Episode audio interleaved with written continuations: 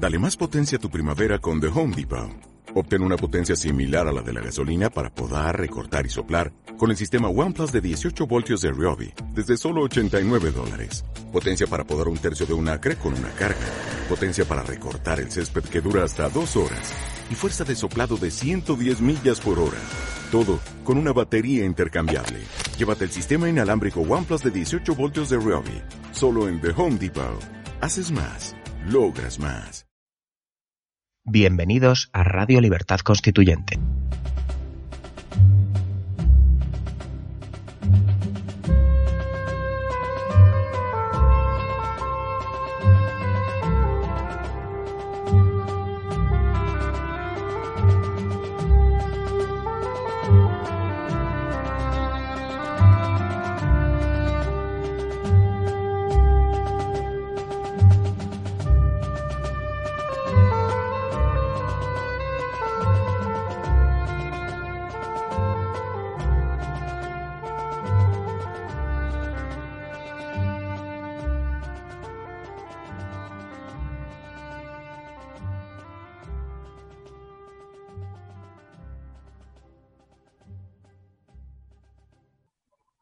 ¿Qué tal, queridos oyentes? ¿Cómo estáis? Soy Adrián Peral Espina y vamos a comenzar un nuevo programa de Libertad Constituyente. Es miércoles 20 de junio de 2018 y estamos aquí en la Galería de Somos Aguas con Elena Bazán y con Carlos Ferrandis que nos ayudan en la técnica para que este programa sea posible. Y en Cádiz tenemos a José Miguel Domínguez Leal, miembro del MCRC, coordinador de Cádiz. Él es funcionario de carrera, es profesor de secundaria y doctor en filología clásica. ¿Qué tal, José Miguel? Buenas noches, ¿cómo estás? Buenas noches, Adrián, y saludos a, Elena y Carlos. Eh, eh, un saludo desde Cádiz y, me siento muy honrado de participar por primera vez en, en el eh, en un programa de Libertad Constituyente TV. Pues vamos a empezar, José Miguel, si te parece, eh, el programa eh, trayendo algunas noticias que han salido en los últimos días en la prensa, en el diario El País y el diario El Mundo, que reflejan como pocas veces mm, el oportunismo de la clase política española y también de la prensa española. Eh, para los que seguimos habitualmente la prensa, Mm, podría sorprender, a nosotros o a mí no me sorprende, pero sí podría sorprender el giro que han dado los medios de comunicación ante la investidura, después de la moción de censura, de Pedro Sánchez como presidente del gobierno. Y eh, uno de esos giros eh, oportunista ha sido el del diario El País y también el de Televisión Española. Mm, nos contaba eh, don Antonio eh, cómo el oportunismo explica por qué los gobernados obedecen voluntariamente al poder. Y lo explicaba muy bien en el discurso de la República. Yo creo que esta idea de, Antonio, de don Antonio García Trevijano, nos puede alumbrar para entender este giro que eh, ahora veremos en las noticias de los últimos días de la prensa, este giro eh, en favor de Pedro Sánchez que llegan incluso a, la locura de decir que con Pedro Sánchez el régimen es más democrático o es algo democrático. No dicen algo, es que vienen a decir que Pedro Sánchez ha conseguido, utilizan unas expresiones como inhabilitar a los argumentos eh, de los nacionalistas, a eh, normalizar o a oxigenar el régimen eh, español y cosas de ese estilo. Fijaros lo que decía Antonio García Trevijano en el discurso de la República en su página 204. Dice, el mecanismo autónomo de la obediencia universal está basado en el cálculo de conveniencia egoísta de que lo mejor para cada cual es obedecer a quien los demás obedecen, especialmente si quienes obedecen son individuos portadores de reputaciones de poder. Esta hipótesis, que despeja el enigma de la servidumbre, de la servidumbre voluntaria, que es por qué los pueblos obedecen voluntariamente al que manda, al poder, está deducida, sigue don Antonio, de mi experiencia de la transición, pues el más idiota solo se instruye por el acontecimiento, como dijo Homero, Homero, y del papel decisivo y constante que ha desempeñado el miedo de las clases dirigentes a la libertad política del pueblo desde la Revolución Francesa. Es la primera vez que en la monarquía de partidos ha habido eh, un vuelco en el gobierno por medio de una moción de censura. Y por eso quizá se pueda ver cómo en tan poco tiempo eh, Pedro Sánchez tiene eh, el, apoyo y, y, cómo le dan la coba centros de poder, como pueda ser el diario El País, que hasta hace muy poco eh, le criticaban muy duramente.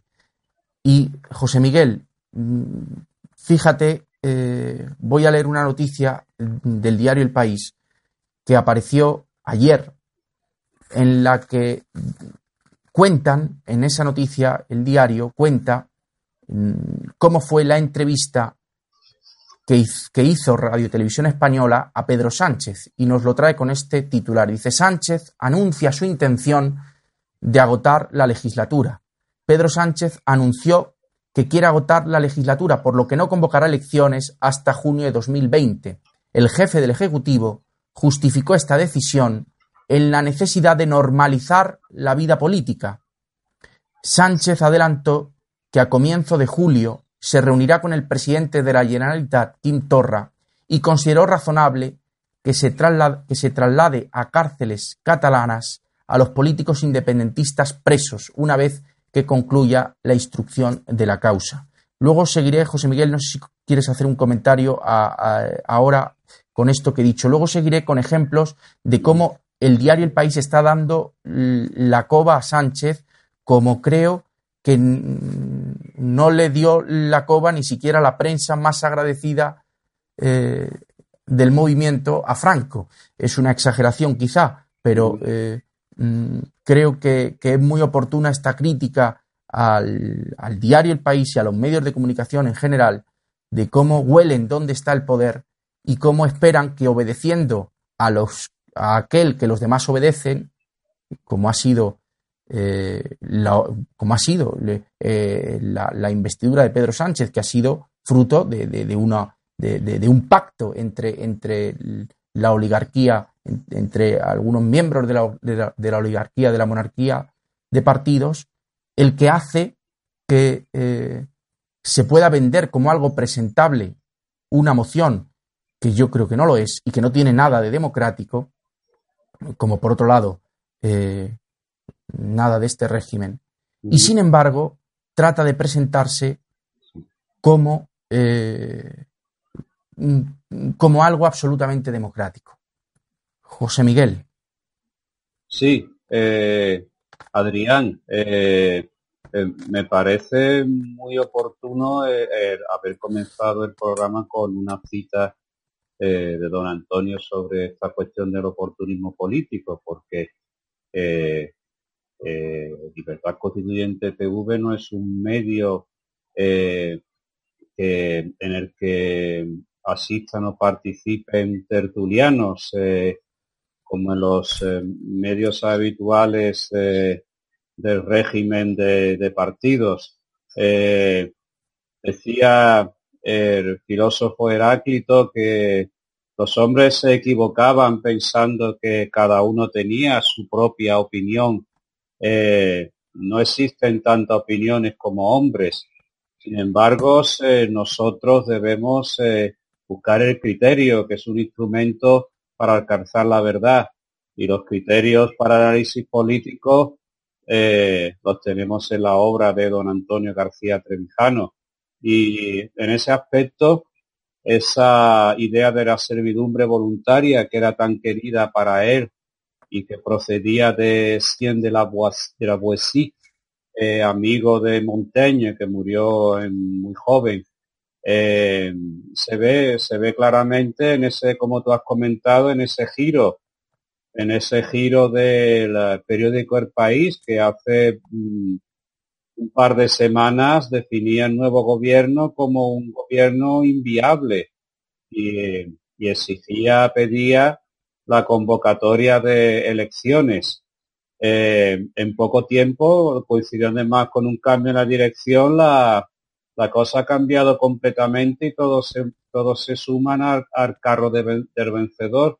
Es algo que uno puede ver incluso en, en, la calle, la gente que se encuentra, comenta, tienen esperanza, saber qué hace el nuevo, el nuevo gobierno. Es una, es una suspensión del juicio muy típica de este régimen en el que la, la razón se sacrifica al sentimiento. Eso es lo que pienso al respecto, Adrián. Muy bien, José Miguel.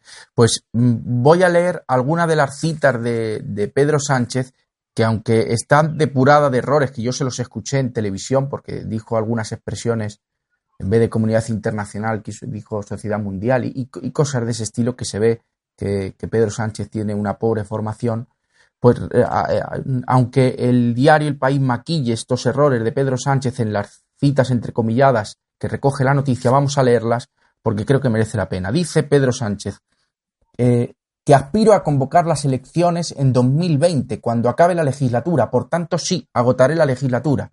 Que es, le acusa al Partido Popular de que dijo lo contrario y es verdad que, él dijo en la moción de censura que convocaría elecciones eh, en un plazo breve. Es verdad que ya todos sabíamos que no engañó a nadie, que todos sabíamos que Pedro Sánchez lo que quería era eh, acceder al poder.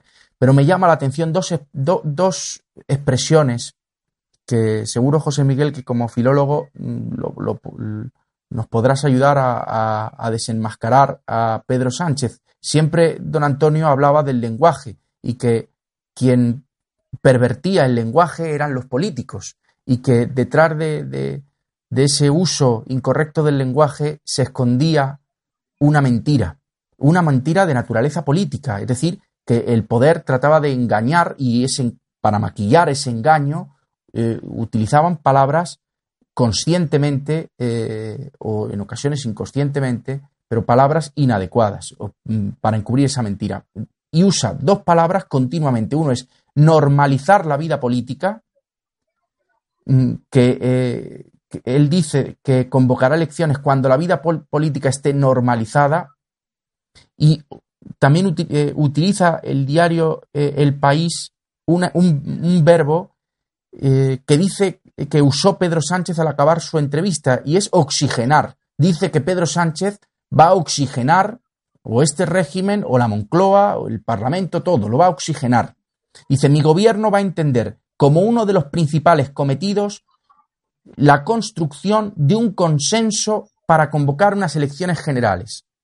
Aquí lo que quiere decir Pedro Sánchez es que como ahora mismo la mayoría de los partidos políticos, eh, a excepción de Ciudadanos, no quiere que haya convocatoria electoral, estoy pensando sobre todo en el PNV, pues él dice que va a construir un consenso para convocar unas elecciones generales, no justo para lo contrario, para no convocarlas hasta el final. Y luego dice, ese tiempo, el que, el que le lleve, el tiempo que transcurra hasta la convocatoria de las elecciones generales, servirá para la normalización que tiene mucho que ver con Cataluña, dice. Es razonable que se traslade, sigue Pedro Sánchez, es razonable que se traslade a los presos independentistas a prisiones catalanes, catalanas cuando se considere sustanciada la fase judicial de diligencia, dice, la instrucción, querrá decir. Mm, y luego dice que quiso separar absolutamente la situación de los presos secesionistas de los reclusos de, de, ETA. Y luego al final, cuando la cova del diario El País más eh, resulta más, más desagradable, eh, en un artículo que viene firmado por Antonio Gutiérrez Rubí, dice, Pedro Sánchez acabó su entrevista con el verbo oxigenar, en alusión a la necesidad de hacer deporte, mientras veíamos en la, realización televisiva al presidente haciendo running por el Palacio de la Moncloa. Esto con la voz del nodo podría parecer perfectamente que estamos en tiempos de Franco. Y sigue el periodista dice, fue como un broche perfecto a una entrevista oxigenante, alreada, abierta en tono, respuestas y escenificación. La entrevista era en el interior del salón de columnas, pero con las ventanas y las puertas abiertas de par en par hacia el jardín mientras anochecía, una metáfora simbólica de su vocación política, abrir espacios, abrir la Moncloa, abrir un tiempo nuevo. Se podrán decir más estupideces eh, en un párrafo. Es todo propaganda, pura propaganda a Pedro Sánchez. La entrevista fue corta, pero con fuerte contenido y anuncios relevantes. Desde la próxima eh, mm, vista a nuestra vecina Francia, que el presidente hábilmente no calificó de exterior, sino de política interior, haciendo suya la realidad y vocación europea. Es que es, es, y luego sigue, dice, no cometió ningún error aparente. dice el periodista, que Pedro Sánchez no cometió y, no dijo más que tonterías. No cometió ningún error aparente y llevaba bien, bien interiorizados los mensajes. Todo muy ágil, dice el, dice el periodista. Sonrisa contenida, salvo en el final hablando del Mundial lo que transmitió una imagen de prudencia, seriedad y disciplina, todo muy medido. Y luego ya Sánchez sigue avanzando hacia la neutralidad y la modernidad, confiado y seguro en su interpretación de que lo que fue de lo que fue la moción de censura. Más que cambiar un gobierno, fue un cambio de época y de política. Pero qué cambio de época y qué cambio de política. Esto es el diario El País. Es que todo siga igual y se haga una propaganda falsa para engañar eh, a los españoles. Es mm, asqueroso, José Miguel, si me permitís. Eh, bueno, el, el, calificativo no, no, deja de ser adecuado. El, eh, todos estos términos de normalización, oxigenación, encajan perfectamente en ese marco conceptual que desarrolló don Antonio del como sí. Vivimos en un régimen en el que, como si fuera una democracia, como si hubiera libertad, como si hubiera representación de los ciudadanos, vivimos en el reino de la falsedad. Entonces, este señor eh, use conceptos huecos como el de la normalización, pues bueno, ¿qué hay que normalizar? Eh, eh, es una palabra como el, el término de oxigenar, bueno, es es una idea de, vacío, eh, no a oxigenar algo, la oxigenación excesiva también puede ser eh, negativa. Eh, hay, hay muchos elementos y ya el, término, la, el término ya que es la culminación de todo es el del consenso, claro.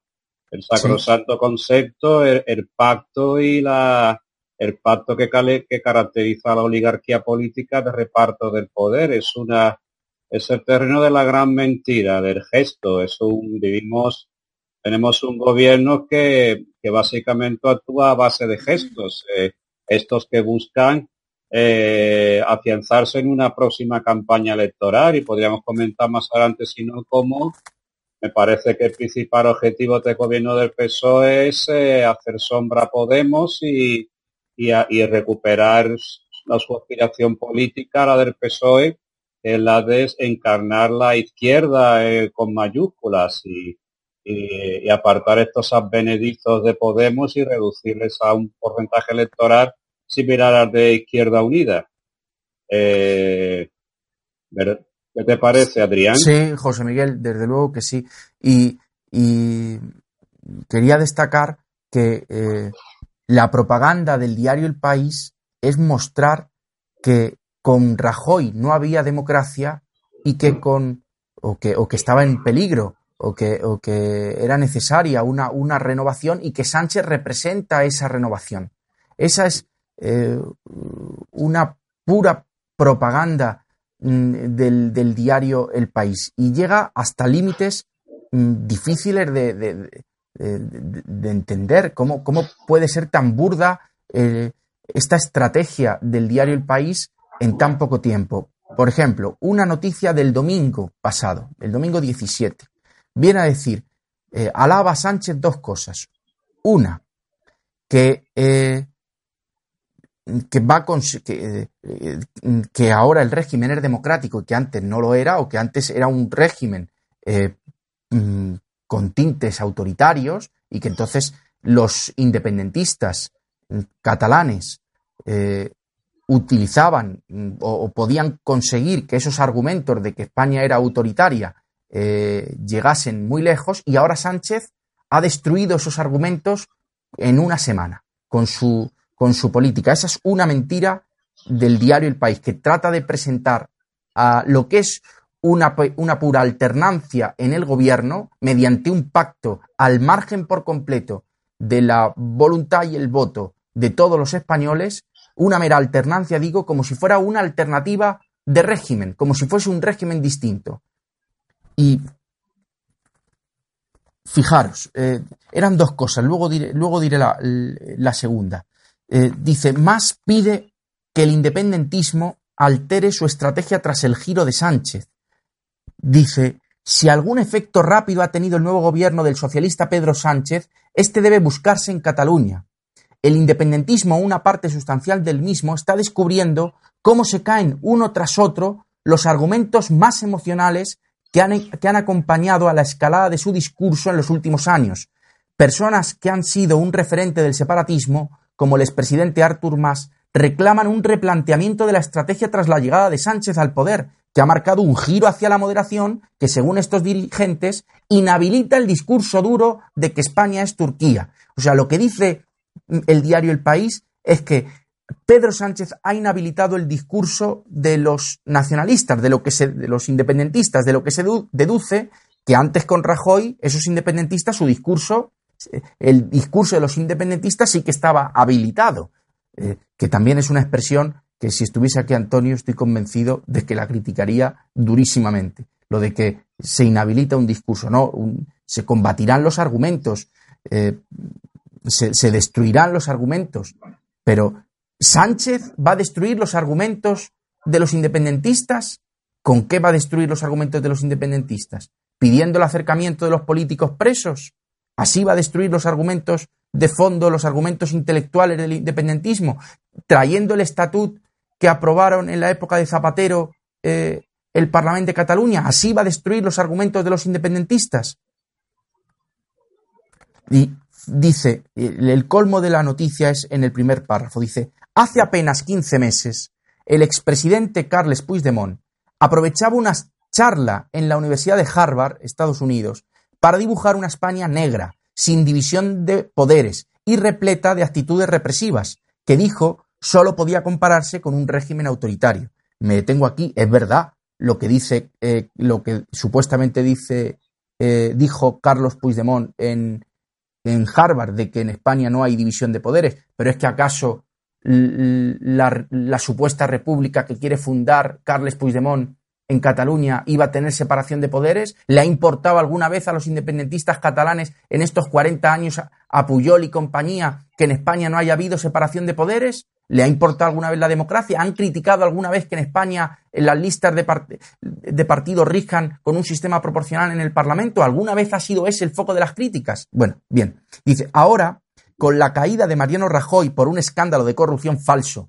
El, eh, escándalo de corrupción del PP llevaba años y aún así eh, el, Parlamento ha, tolerado en este año y medio que Rajoy fuera presidente o no ha presentado esta moción de censura. Yo no creo que el escándalo de corrupción haya sido lo que motive la, moción de censura, ha sido el, pretexto, la excusa para presentar como algo mm, para, eh, que parezca presentable algo que era impresentable. Pero sigue el diario, disculpad por la interrupción. Dice, ahora, con la caída de Mariano Rajoy por un escándalo de corrupción, el cuñado del rey a las puertas de la cárcel y un barco con 600, 630 eh, inmigrantes rumbo a Valencia en busca de refugio, el independentismo se dispone a reinventar su discurso.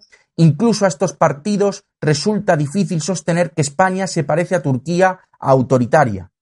Se parece a la, a la Turquía autoritaria que describía Puigdemont. O sea, que según el diario El País, antes había argumentos para sostener que España era autoritaria, era un régimen autoritario, no era un régimen democrático, y eso nos dejaba en evidencia ante el mundo y los argumentos de Puigdemont, pero ahora, gracias a que ha llegado Pedro Sánchez, gracias a que Mariano Rajoy y su Partido Popular, que estaba corrompido, ya no está en el gobierno, que el cuñado del rey haya entrado en la, sí, haya entrado en la cárcel, y que un barco de 630 inmigrantes eh, haya sido acogido por España para que el régimen de poder haya variado. Ahora ya no somos Turquía, ahora ya no somos un país autoritario. Ahora debe ser que ya hay separación de poderes.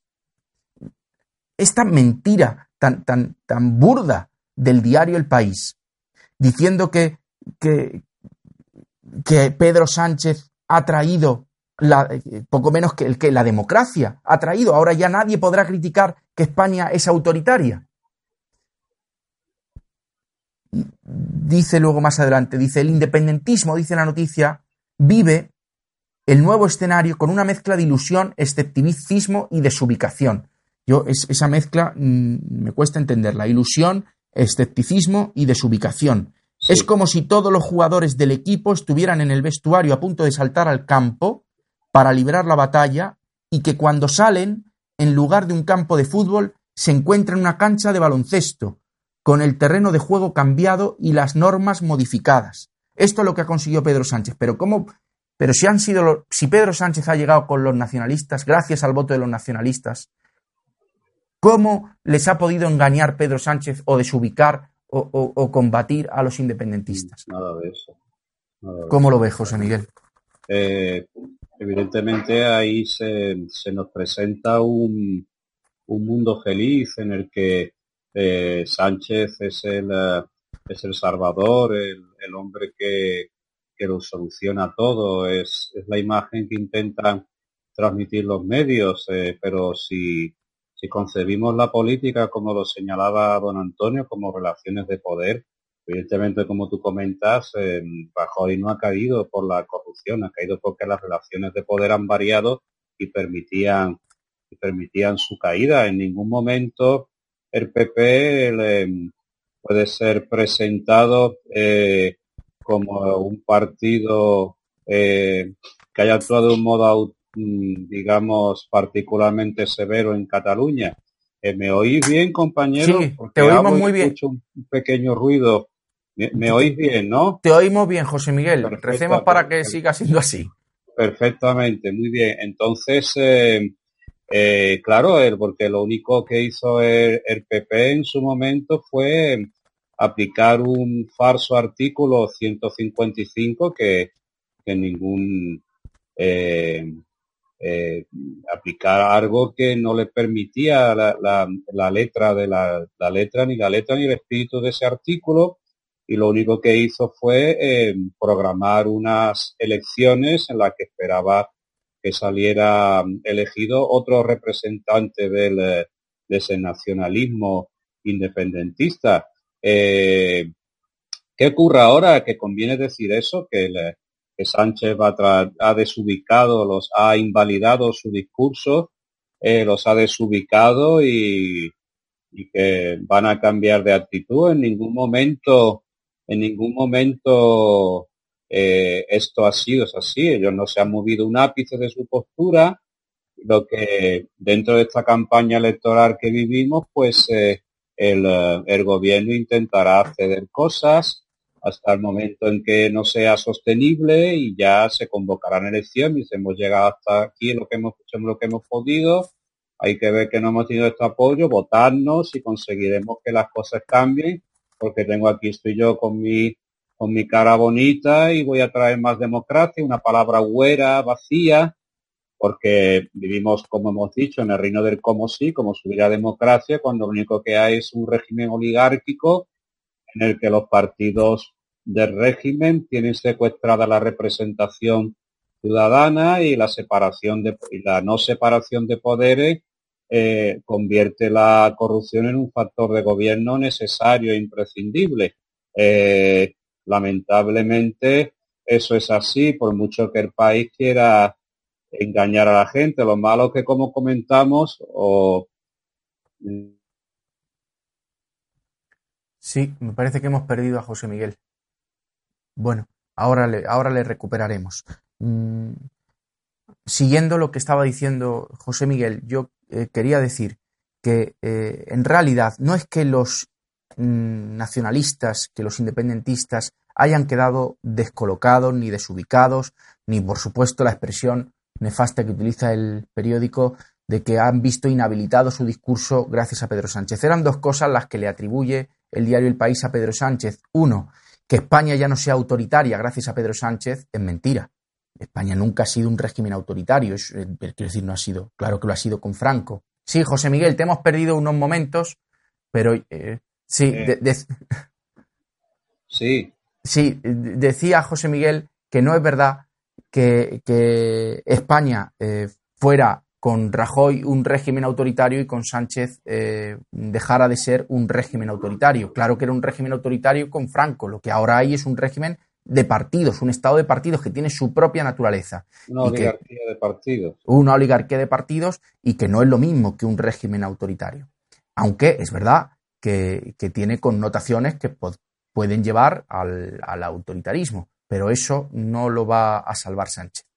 Y lo segundo era que ha neutralizado a los independentistas. Y decía José Miguel, justo cuando te hemos perdido, he continuado, cuando te hemos perdido, diciendo que, eh, que no es verdad que los independentistas estén neutralizados. No, hay que entender el, movi- el movimiento independentista.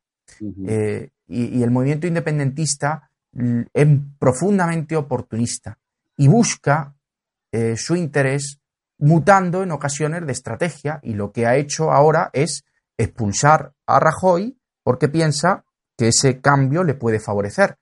Y desde, si analizamos todo desde el punto de vista del poder, veremos que la aparente contradicción eh, en la que algunos creen que incurrió el PNV, primero apoyando los presupuestos y después siendo el último motor, mm, el, último factor o el factor decisivo para expulsar a Mariano, a Mariano Rajoy, pues veremos que no hay tal contradicción, porque en ambos casos ellos piensan que así salen ganando. Y, y quería leer Ahí, ahí.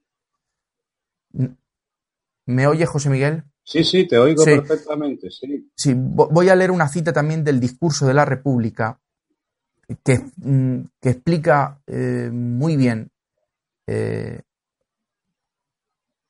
con una cuestión general, con un análisis general, con, mm, eh, extrayendo una ley general, el comportamiento particular de los independentistas en las últimas semanas con ocasión de la moción de censura. Dice, los objetivos, dice don Antonio en la página 100 del discurso de la República, dice, los objetivos del nacionalismo varían en función de la importancia del movimiento, de la astucia de sus jefes y de la capacidad de resistencia del Estado, y pueden variar con suma facilidad porque los tipos de nacionalismo autonomista, federal o independentista no responden a tres conceptos de nacionalidad, sino a tres modos de juzgar el estado de las relaciones de fuerza entre la organización nacionalista y el Estado, y a tres cálculos de, viabili- de viabilidad del futuro nacional de la comunidad autónoma. Y, y aquí es donde viene lo que a mi modo de ver es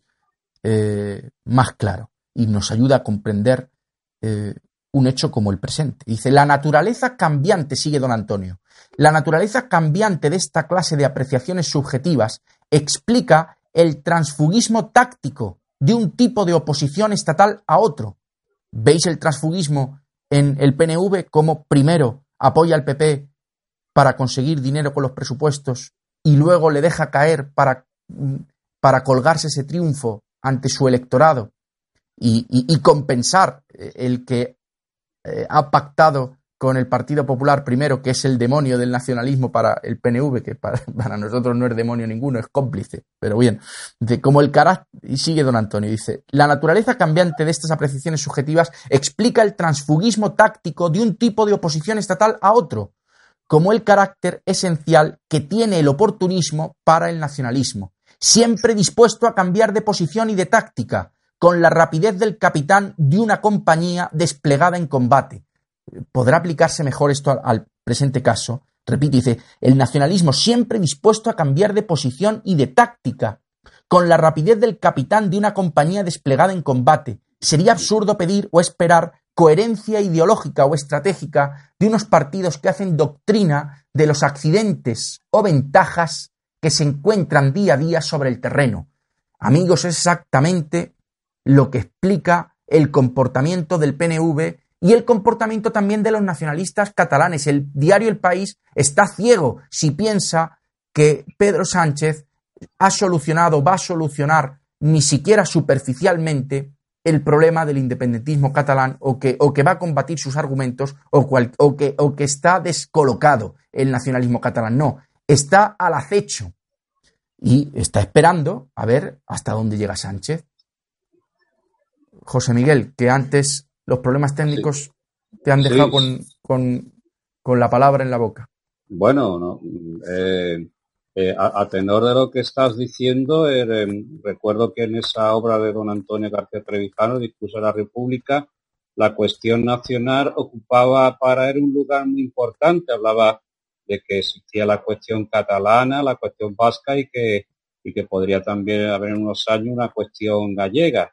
Eh, en ese aspecto es, recordar que en los últimos tiempos él ya no, los partidos nacionalistas él prefería calificarlos más precisamente como estatalistas. Estos partidos lo que buscan es eh, crear un pequeño Estado eh, en el que ellos, no recuerdo que se hace mucho antes del de referéndum 1 de octubre, eh, los políticos catalanes afirmaban que Cataluña merecía tener ser un Estado, tener un Estado. Claro, esa es la razón de todo.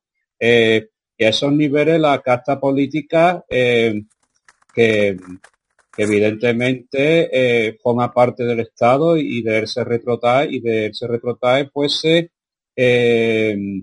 todos están siempre al borde del pacto, al borde del consenso. Es, ese tacticismo de baja estofa del que hablaba don Antonio, pues eh, está en la raíz del juego político actual. El, el, país puede permitirse perfectamente ese platus walkis, esa, esa, esa mera exhalación de aire, esas palabras en el vacío, eh, en la que se representaba algunas veces los infiernos medievales, las, uh, las, a, los charlatanes, a los sofistas, eh, decían palabras, son conceptos que flotaban en el aire por sí solos. Estamos en ese mismo, en ese mismo espíritu. Todo, todo, todo, todo se oculta, todo corresponde al final al deseo de llegar a un acuerdo siempre a espaldas de los ciudadanos y esta, y esta idea de, bueno, de la normalización de la que hablamos, pues es la, es la normalización de las relaciones entre la oligarquía.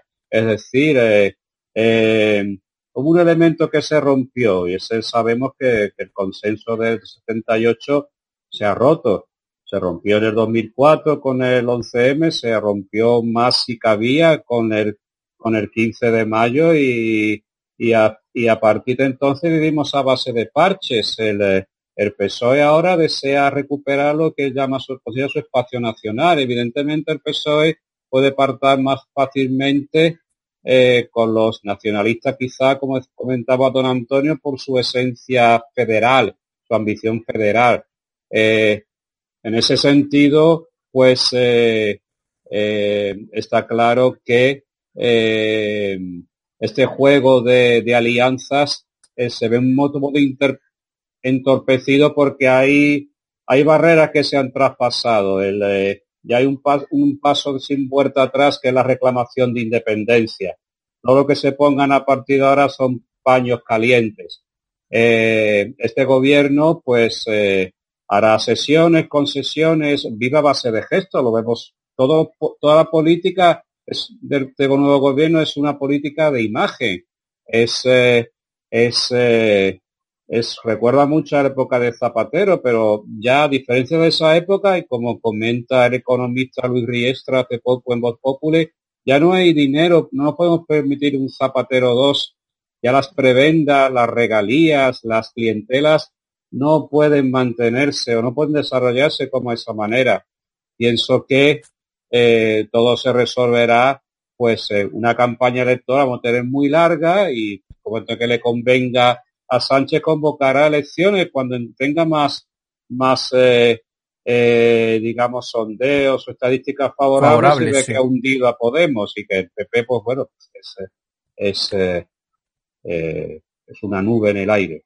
Sí, todos gestos falsos, como decías. Yo creo que uno de los gestos, aparte del de los inmigrantes, que luego hablaremos, José Miguel, es el del Valle de los Caídos porque eh, es claramente un, un, gesto de Pedro Sánchez, porque antes que exhumar eh, las, los cadáveres y, las tumbas.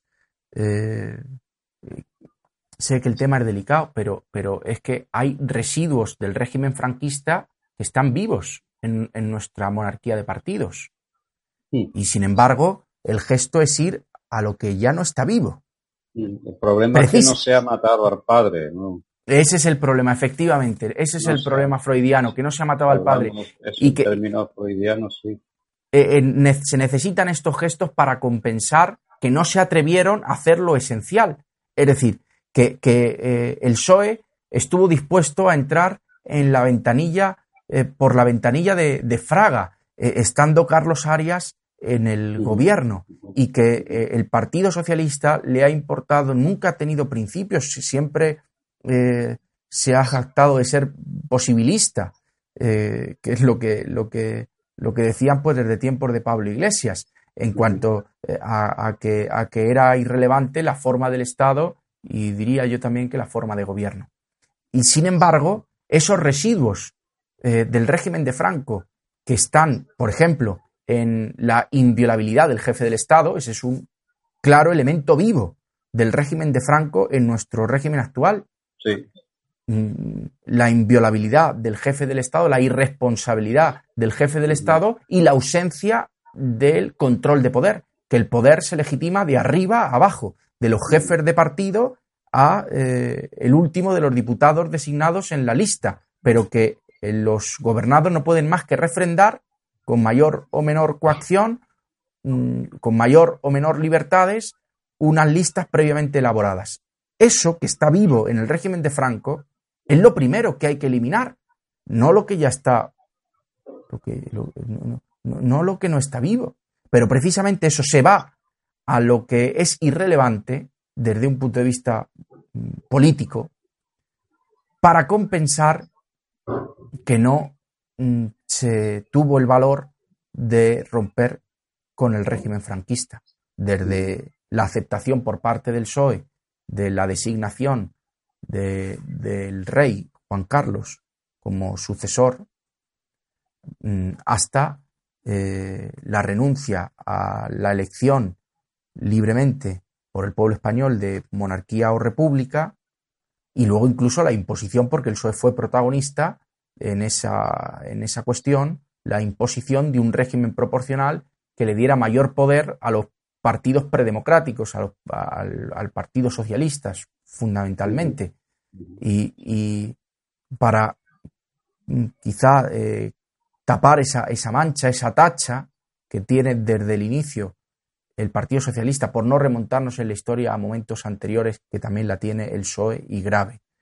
Pues tratan de hacer esta política de gestos cuando a la hora de la verdad, ante Franco vivo, doblaban la rodilla. Y ahora sí, ante, mm, ante, el, eh, ante los restos eh, de Franco, pues mm, pretenden hacer eso, una política de gestos para parecer que son más antifranquistas que nadie, cuando no es verdad, ese título ellos mm, no lo tienen.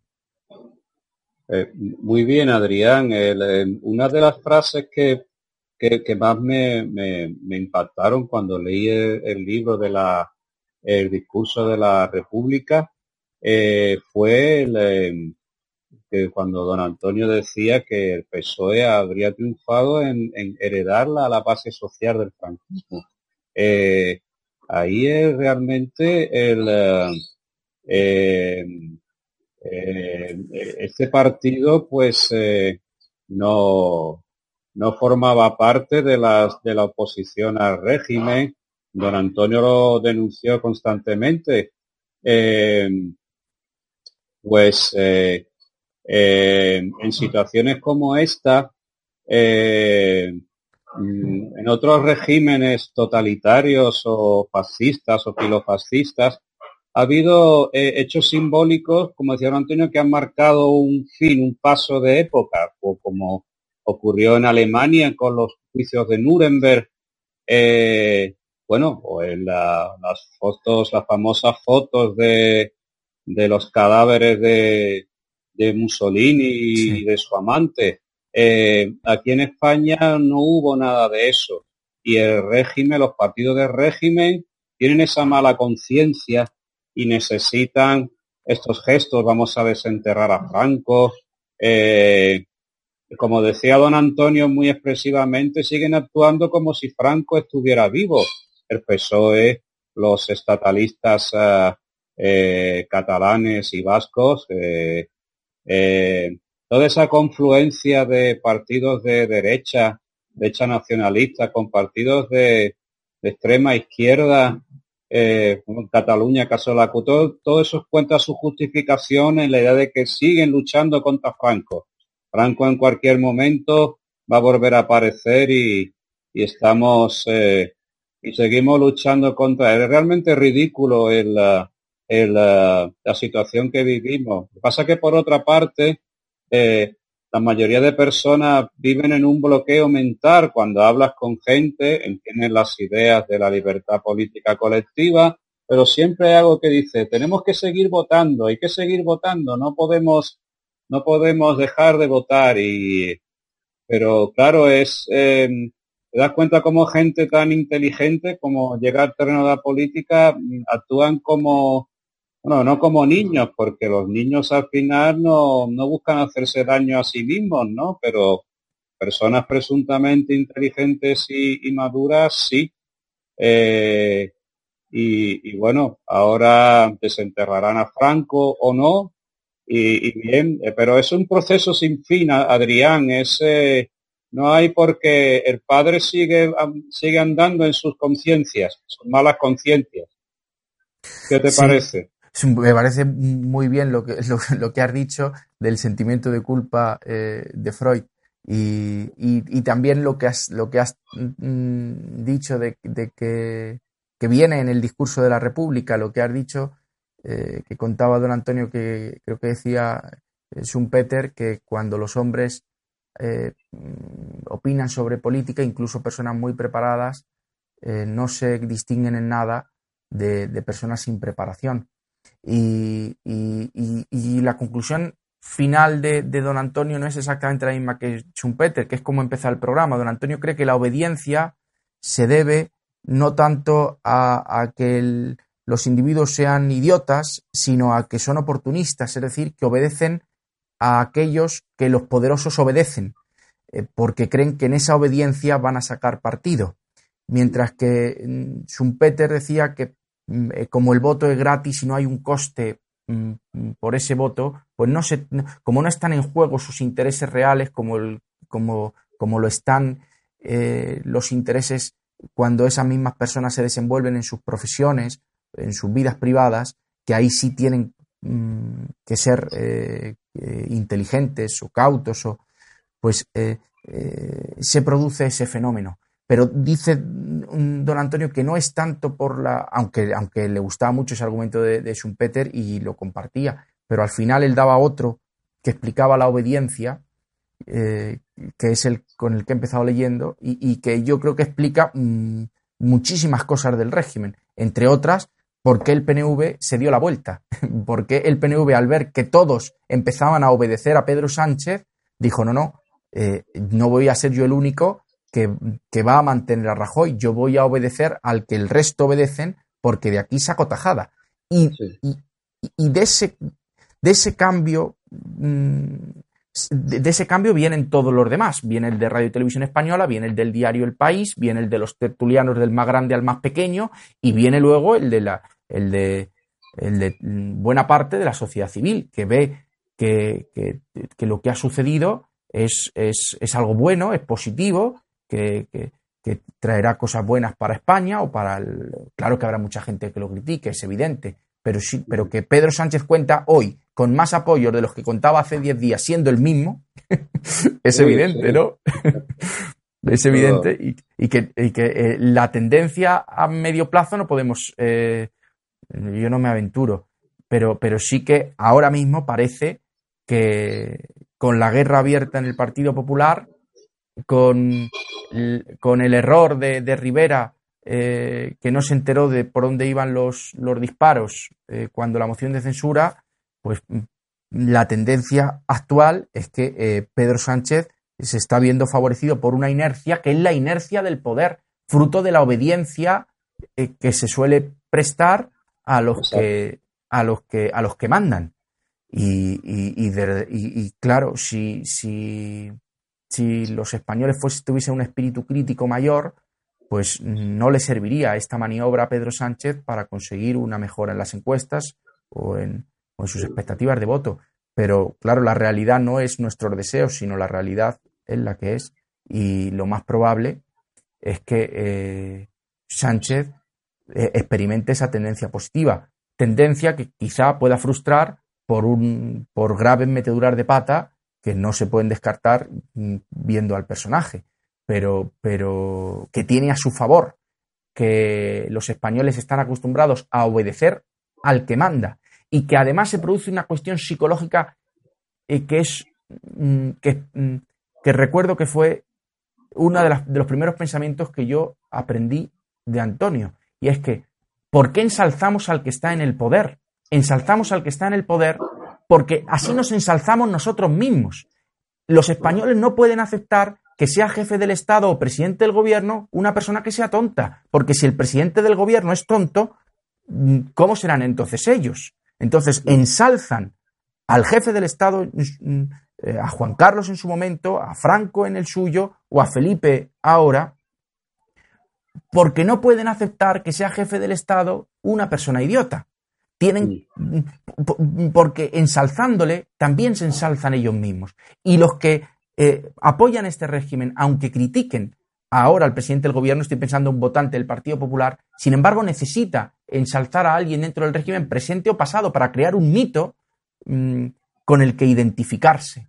Y, claro, eso es una enorme mentira que nos aleja por completo de la verdad y, por tanto de, la democracia, porque no puede haber, no se puede fundar un régimen democrático mm, si vivimos permanentemente en la ilusión y en la utopía o, en, directamente en la, en la más cruda mentira.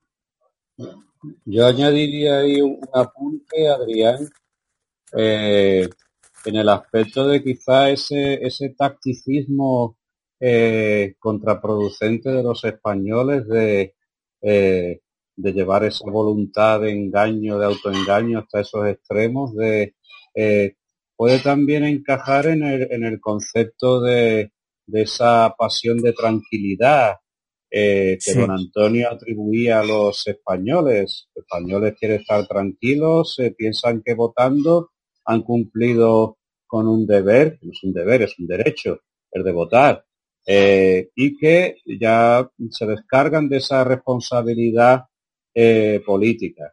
Mucha gente piensa eso, voto, y esto, yo voto, pero esto no me afecta, no señor, afecta, afecta a tu vida, a, al dinero que ganas, a la posibilidad o no de, tener ahorros, de tener una pensión en el futuro, de la atención médica que vas a recibir. Claro que te afecta, claro que te afecta la gente que nos gobierna. Y el, único modo de, llamar atención situación es dejar de votar e intentar así empezar a colapsar este sistema. Y podemos terminar, José Miguel, eh, con el, eh, uno de los últimos gestos de Pedro Sánchez, que eh, tú nos puedes explicar bien, apegado a la realidad porque lo conoces de primera mano, que es el de los inmigrantes, el de que ahora en todos los medios de comunicación dicen continuamente la palabra migrante. A lo mejor tú como filólogo nos puedes decir, yo a mí me suena mm, fatal. Bueno, el, el el término, eh, evidentemente el término migrar, bueno, viene del latín migrare, que significa moverse. En el lenguaje políticamente correcto que, que, que, se maneja el, eh, es, es, más, eh, es más neutro que hablar de inmigrantes.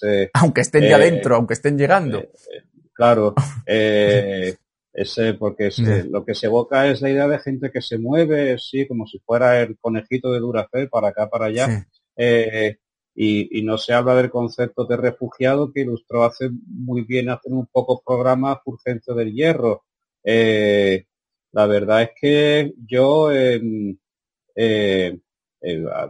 hace, hace dos semanas y esta semana pasada eh, pude colaborar con Cruz Roja con, como traductor de, de, una serie de inmigrantes que, han llegado a, a, la provincia de Cádiz. Ha habido una, un gran desembarco y bueno, ves que que realmente es, es, un problema que aparentemente preocupa a la sociedad y a los políticos, pero eh, sobre el que no, el que la se, se, lavan las manos directamente. Aquí los inmigrantes que llegan de las pateras son, son retenidos en las comisarías. Cuando las comisarías se, llenan, los ponen en la calle con un expediente de expulsión. Llega la Cruz Roja, los, los, los digamos, los rescata, los lleva a centros de acogida provisionales y del dinero de la Cruz Roja, no del gobierno ni de otra institución, les paga un billete de tren o de, o de autobús a, al destino que ellos, soliciten. Eh, yo me quedé muy impresionado con algunas historias de estas personas que independientemente de la opinión que uno tenga sobre la inmigración ilegal, resulta, resulta muy eh, conmovedor hasta cierto punto, ¿no? Sobre todo el llegar a grupos de mujeres que, que, que, que, realmente no saben a dónde ir y se les propone, bueno, tiene que usted elegir un destino, tiene que elegirlo ya, ahora. Eh, y, la verdad es que es una, es una tragedia que, fuera de estos buenos gestos eh, no, no se preocupan. Eh, como dijo un responsable de la Cruz Roja, mire, aquí Acuario nos llegan aquí eh, todos los días, pero claro, vivimos en la política del gesto, me pongo la medalla, yo recibo a los inmigrantes, a los refugiados y, y, y bien, cuando se oculta una, una realidad, una tragedia que bueno, que va mucho más allá de lo que, de lo que imaginamos y de lo que transmiten los, los medios, Adrián. Muy bien, José Miguel. Pues ya para terminar el programa, me querías, como sabe José Miguel que me gusta la Revolución Francesa, me ha dicho que se ha publicado un libro nuevo de, de la Revolución muy interesante que yo no conocía y que me, me lo quería contar y no se lo quería contar a la audiencia. Sí, quería recomendarlo a, bueno, a, a ti y a, y a, los lectores. Es, eh, es un libro que se llama Los últimos libertinos. Ha sido hace hace cosa de mes y medio se ha publicado una traducción española en, en ediciones Ciruela. Yo lo leí en la, en la edición francesa y la verdad es, eh, la autora es una autora italiana, Benedetta Craveri, eh, especialista en la italiana en los siglos XVII y XVIII franceses. Es un libro que ilustra muy bien eh, el paso, el fin de una época en la eso que sí una que fue un fin de una época, eso sí que fue realmente, y no lo que dice el diario del país. Sí, sí, fue, fue, un fin de época material, fue algo que eh, para una parte de, esa, de, esa de, de la juventud eh, que pertenecía a la alta nobleza, eh, fue en cierto modo el fin de una época y el fin de unas esperanzas. Era gente que vivían con una conciencia de casta muy clara, pero, pero al mismo tiempo eh, se consideraban fuera de los de los de los criterios de la rigidez de su eh, de su clase social. Muchos eran ilustrados, eran francmasones, eran partidarios de, de cierta forma de, de democracia, bueno, de un, una evolución democrática de la sociedad. Y algunos de ellos, eh, la realidad se los llevó por delante. Desde luego. En este, en este libro se hace el, el, retrato de siete de estos personajes. Llaman libertinos porque, bueno, en esta época eh, la sociedad, la alta sociedad aristocrática francesa tenía unos valores morales que, bueno, eran, eran distintos a la sociedad burguesa que vino después, la sociedad burguesa por revolucionaria. Eh, en ese, en ese aspecto, eh, mmm, lo que era el adulterio, siempre que se ajustara a las reglas de un, de un bello galanteo, era admitido en esa alta sociedad. De hecho, cuando se intentaron publicar la memoria de algunos de estos personajes, eh, en la época post-napoleónica, esas memorias se vieron prohibidas porque eh, chocaban con la imagen que se quiso transmitir de la nobleza como víctima del, del terror revolucionario, cuando realmente eh, en gran parte no fue así.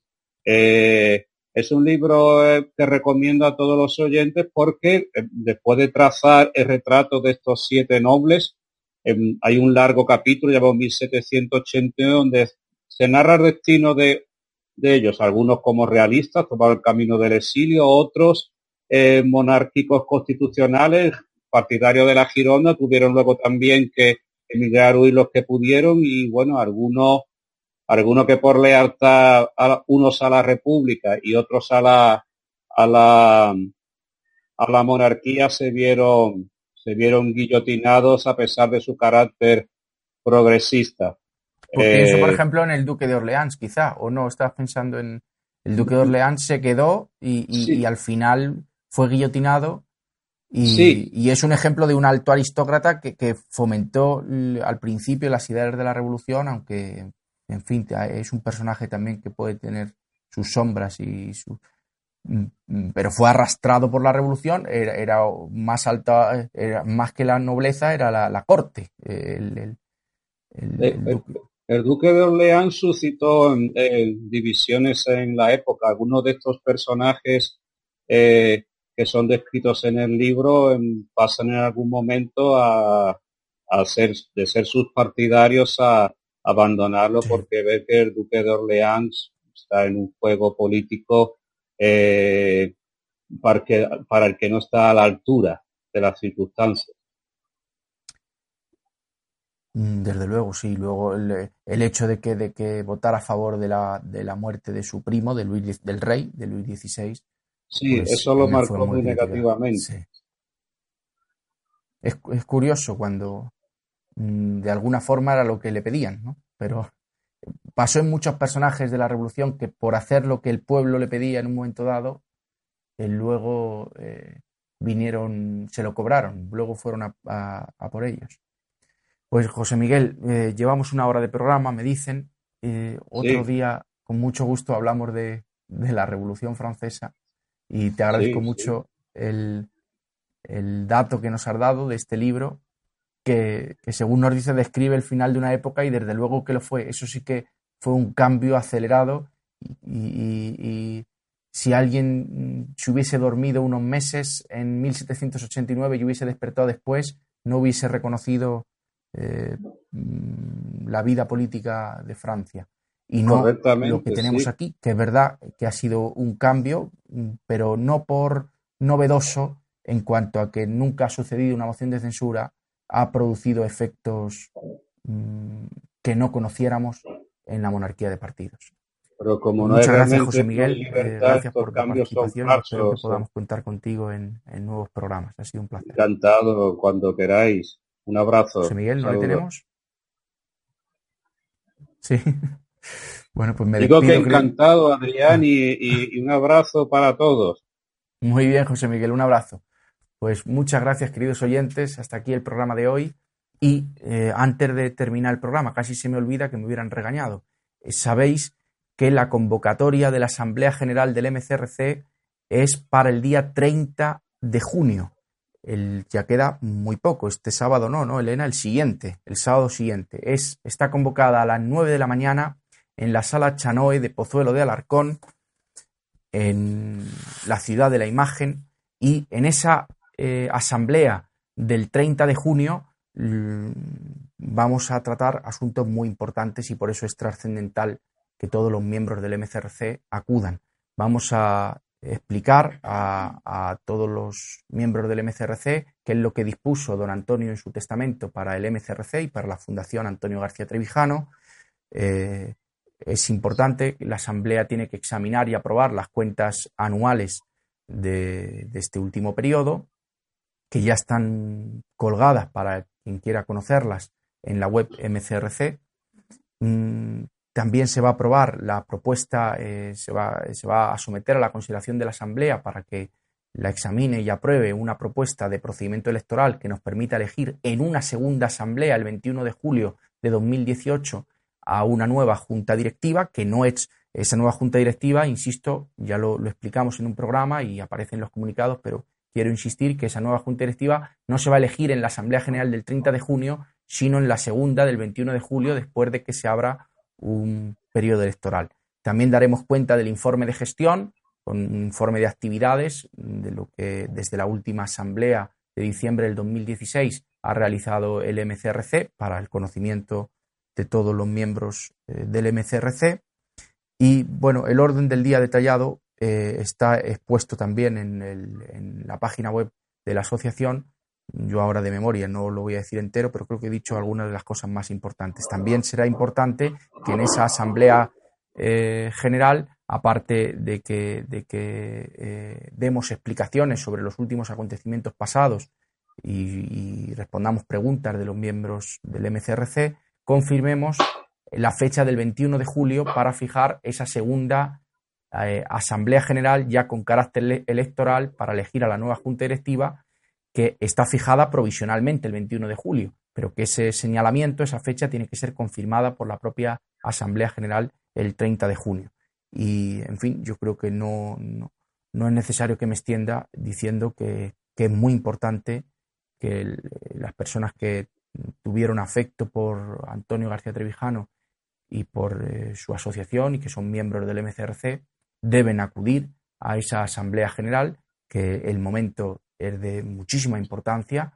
Eh, en la primera asamblea que se celebra después del fallecimiento de, de don Antonio. Es un deber para, para los que estamos en la junta directiva dar cuenta tanto de lo que dispuso don Antonio como de otras cuestiones importantes y ese es el momento en el que se tiene que, explicar, aunque ya se han expuesto muchas cosas, hay otras que se deben, eh, que, corresponde a los miembros del MCRC eh, examinar, aprobar y eh, hablar y, por ello os pido que, acudáis ese 30 de junio del 2018 mm, con la mejor de la disposición para que podamos sacar adelante entre todos el proyecto del MCRC. Pues muchas gracias, queridos oyentes. Gracias, José Miguel. Gracias, Carlos. Gracias, Aquí estaremos en Madrid. Eh, Adrián. Muy bien, José Miguel. Pues un abrazo a todos y hasta pronto. Adiós.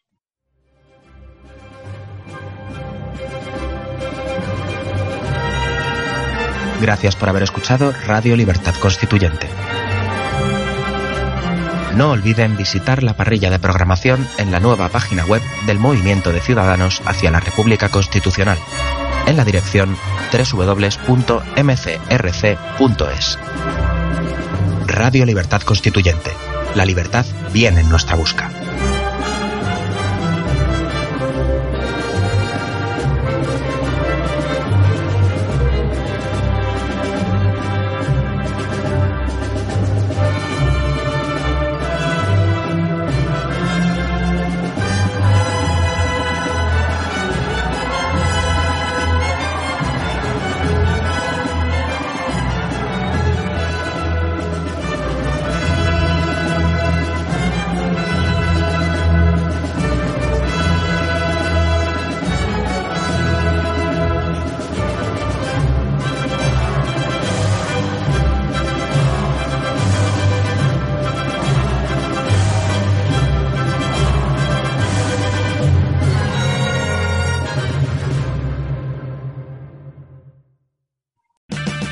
O'Reilly Auto Parts puede ayudarte a encontrar un taller mecánico cerca de ti. Para más información, llama a tu tienda O'Reilly Auto Parts o visita oreillyauto.com.